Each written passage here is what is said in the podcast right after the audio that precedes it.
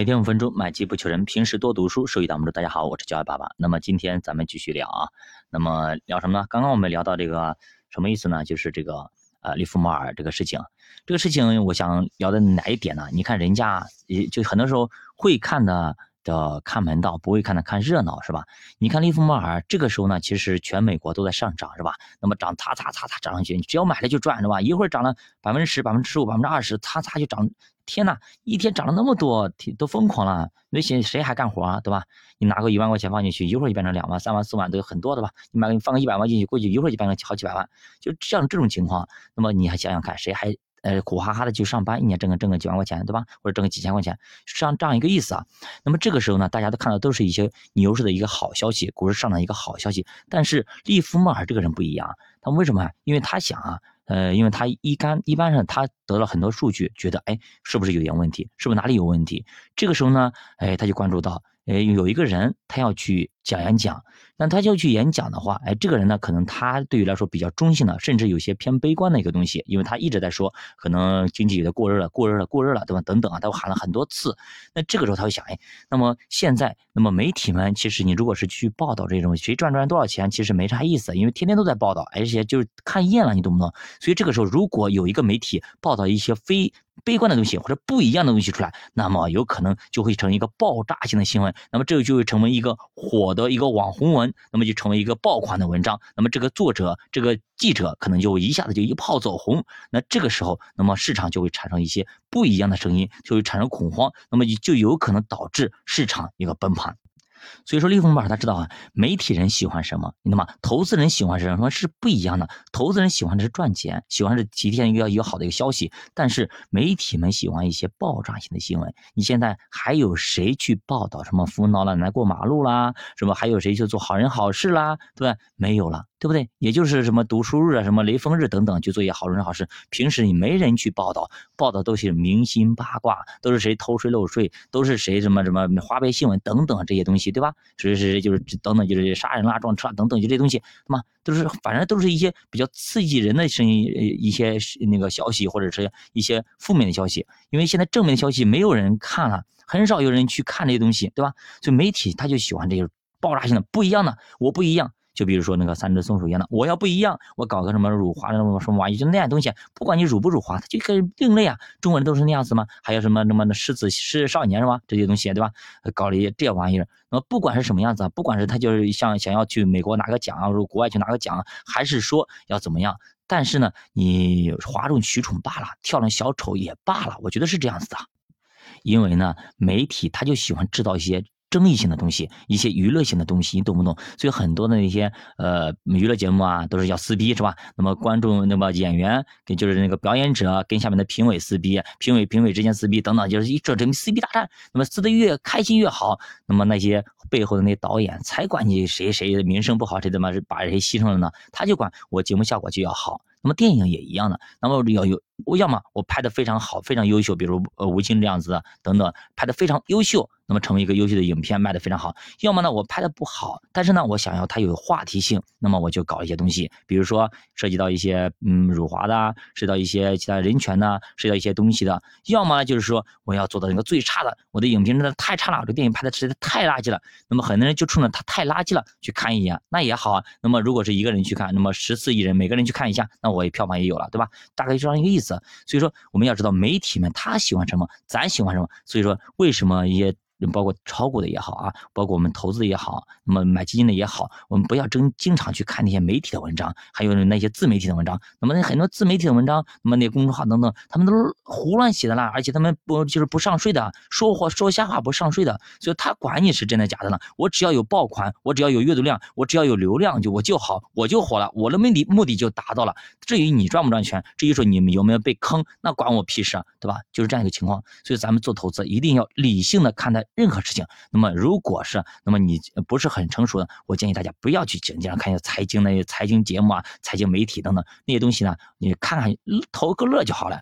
经常呢还要去多看书，为啥呢？书是经过千千就是千锤百炼也好，经过那么编辑啊、离时代的淘洗，一遍一遍的洗完之后。流传下来这些经典才是值得我们去看的。那些网上的东西，可能今天写完，过几天就被推翻了，或者过几天就被证伪了，是谣言等等。这东西我们见了太多太多了。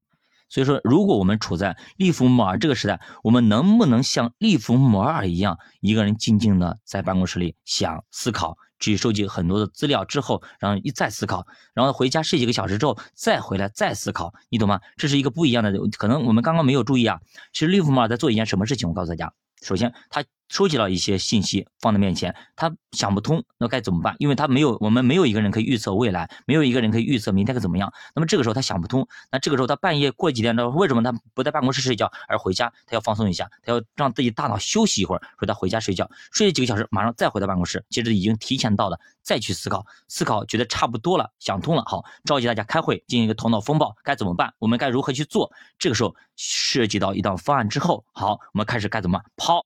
好的，中间差这么多，我们继续啊，我们继续。其实呢，利弗莫尔他进行了一次对赌啊，甚至在新闻发布会之前，记者们想找巴布森要一份演说摘要或者提纲，都被他拒绝了。那么因此呢，造成了一种颇为紧张的气氛。这是编辑们相信这将是一次非常非常重要的演讲，所以说《先驱论》报纸的记者们便给了欧文·费雪打电话，以确认他能够对此演讲。发表一些评论。九月五号的中午，美联储便发出一条及时的消息，说经济学家预测股票市场将会大跌六十到八十个点。那么这则消息啊，通过无线电和晚报传播出去，覆盖面相当广。那么紧接着呢，先驱论坛报给费雪打了个电话，而费雪则否认股票市场即将崩溃。第二天呢，报纸的同一个版面上刊载了巴布森的演讲和费雪的评论。与此同时，利弗莫尔让他经纪人增加了空头的仓位，咋样？所以说，利弗莫尔这个人非常牛逼啊！我们去好好分析分析这个人，这相当厉害的，他的。直觉、感觉和行动是非常果断的，你看嘛，咔咔咔就往上加加仓位加，为啥？因为这个时候啊，首先报纸上已经劝大家已经形成了一个大看大戏，一场大戏就要来临的时候的一一一一一种氛围啊，也可以这样说，暴风雨将要来临的前的一个一一个安静啊，大家都看到底情况该怎么办。这个时候报纸上出现了两位人物，谁？巴布森和费雪。那么一个一个是那个空头的一个代表，一个是那么多头的代表。那费雪是以多头代表，那么巴布森是以空头的代表，这样。这两个人人物都是相当有影响力的人物，而且在经济学界可以说动一动，踩在脚趾可以动抖，那么地可以抖三斗的那种泰山北斗级的人物。那么这样的话，到底谁胜神负？那么我们拭目以待。但是这个时候，我们觉得啊，有可能巴布森要赢了。为什么这样说？一，美联储开始释放消息了；第二个，可能不费雪也是有点，呃，就是死咬死鸭子嘴硬的这种感觉了。那这个时候，大家很希望什么？等其实大家都希望呢，还是继续上涨。但是有些人是不希望这样子的，尤其是媒体，真的希望巴布森能够赢。巴布森一旦赢了，哇，那这个新闻就成一个爆炸性的新闻了，对吧？因为这种恐慌性的这负面花边新闻，肯定是比那些那么好人好事的传播力更广的。比如说前一段时间的那么那个王力宏的那那个事情，对吧？那么啪就出来了。比如再往前推，那么那那叫什么王宝强的一个事情，也是啪就出来了，对吧？你看谁家的夫妻恩爱的这种这种新闻倒是没有人报道，对不对？而且报道出来之后也没太多的影响力，就是这样子的，叫好事不出门，坏事传千里。所以这个时候呢，媒体们巴不得它出现一些什么刺激性的东西出现呢？那么这个时候呢，可能呃很就国家其实也在担心，为什么呢？国家在担心太热了，小冷一凉一凉凉，大家都冷静冷静。但是说实话，现在那些散户们呀也好，机构们也好，都杀红了眼，赚钱赚红了眼。所以这个时候谁还停啊？都是嗯，都谁没心思去上班了，都开始去炒股，开始去搞这些东西了。所以这个时候，整个时代就充充满了这种呃虚假的一个繁荣景象里面嘛。所以这个时候需要冷一冷，需要静一静。但是呢，没想到后面会出现这么大的一个崩溃。所以这也是费雪那么英明一世英明的欧文费雪，那么在这一次就栽了一个跟头，这是他一辈子的一个污点。那当然了，这也是我的一个猜测啊，因为我以前好像听过是这样这样子的，因为这书我以前是听过的，不过是在半年前听过了。那么后来应该是这样一个情况。那么到底是真的是这样呢，还是说欧文费雪赢了呢，还是巴布森赢了呢？我们下节给大家继续接着讲。教爸读书陪你一起慢慢变富，我是教爸，下期见。如果大家对投资感兴趣，可以点击主播头像关注主播新米团，跟主播一起探讨投资智慧。再见。